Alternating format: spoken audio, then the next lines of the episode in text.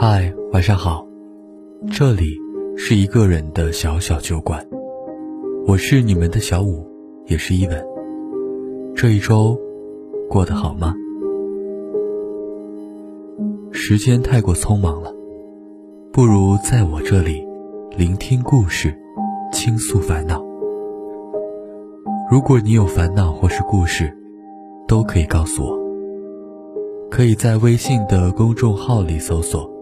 一个人的小小酒馆，添加关注，我会一直在酒馆等着你。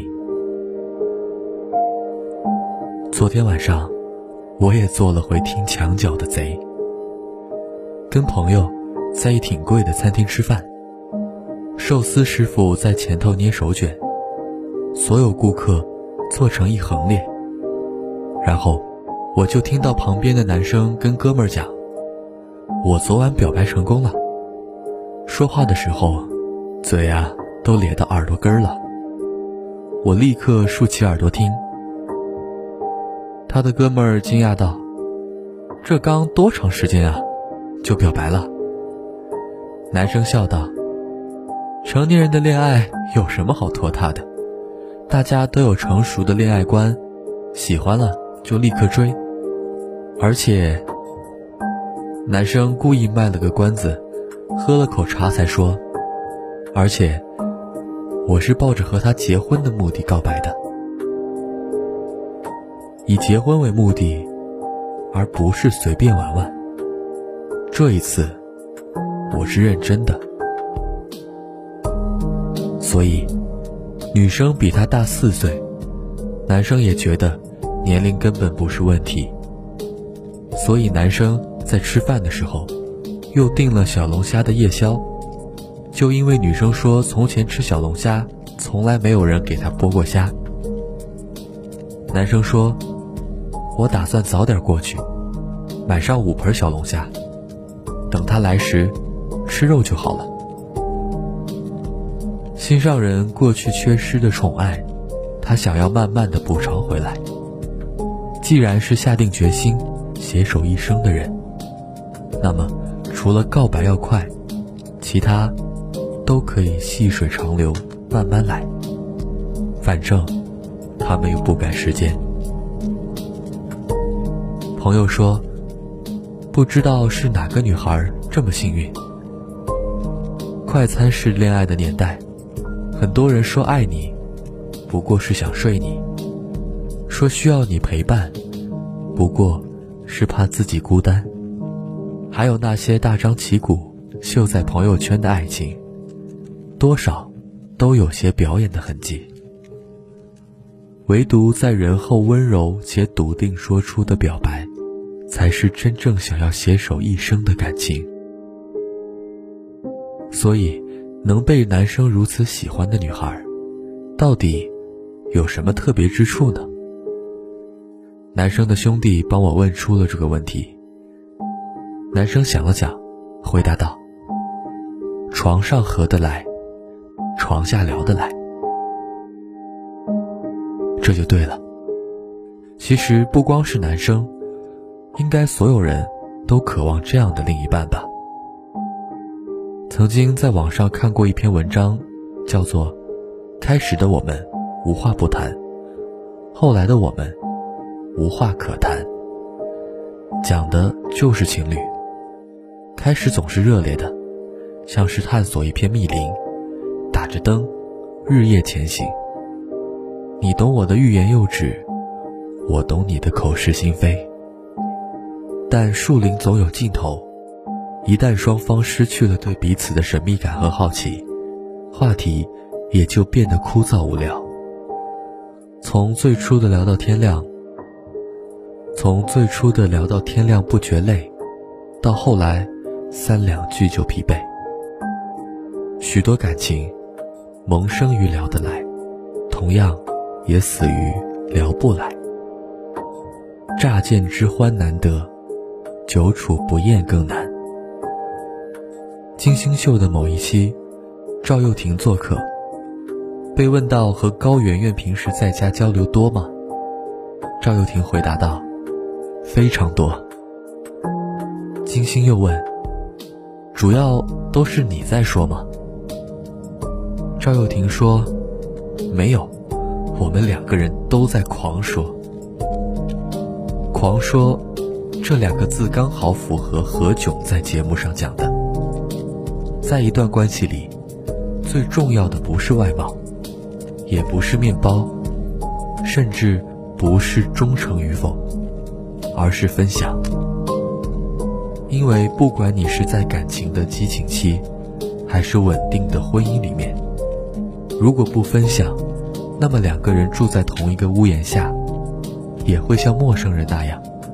然后，那种强大的空虚感，才是伤害两人感情的最大杀手。分享人生，分享见地，分享日常的所见所闻。知冷知热的爱人难得，和你永远聊得来的人，更是挑灯难寻。我可能不会爱你里，程又青和李大人说：“我不要那种，除了给我一杯水以外，就无话可说的人陪我一辈子。那样太可怕了。”尼采一生未娶，他在书中写道。婚姻生活犹如长期的对话。当你要迈进婚姻生活时，一定要先这样反问自己：你是否能和这位女子在白头偕老时，仍然能谈笑风生？如果答案是肯定的，当然要在一起。除了性格上的合拍，性也很重要。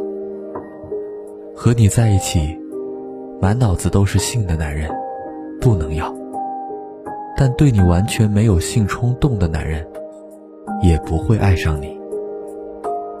不同人对性的态度也不同，有人是爱情的升华，有人是欲望的排遣。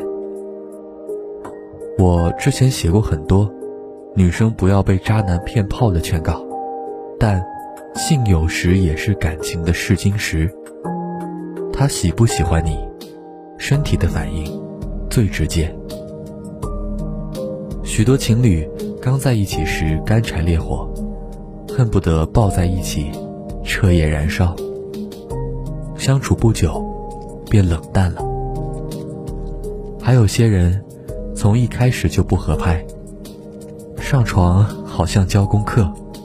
对彼此而言，都是折磨。这样的感情，同样无法长久。大家都是成年人，没必要忌讳谈性。相反，许多人先性后爱，也不能否定他们的爱就不单纯。总之，身体的契合度，并不比灵魂契合轻易。好的爱人。一定是身心都无比契合的，也只有这样的人，才能陪你走得更长、更久、更快活。所以，如果真的遇到这样的人，床上够合拍，床下聊得来，一定要抓紧在手里才是。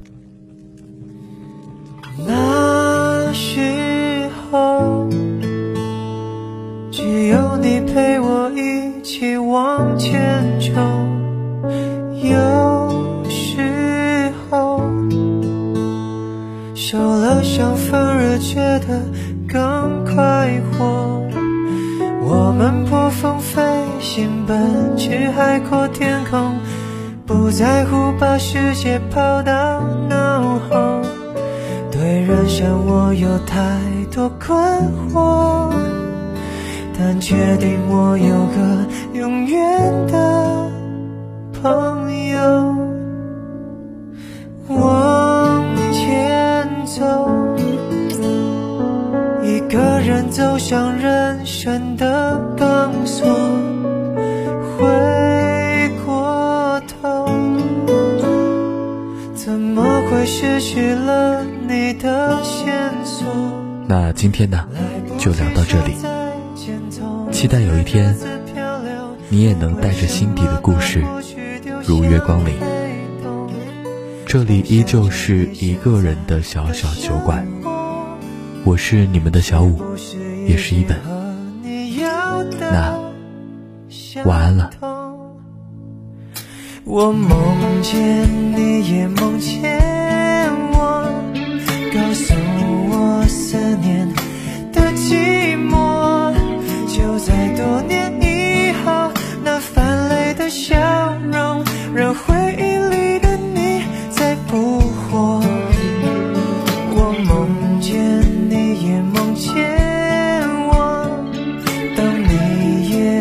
的很失落就在梦醒以后谢谢你来过留给我生命。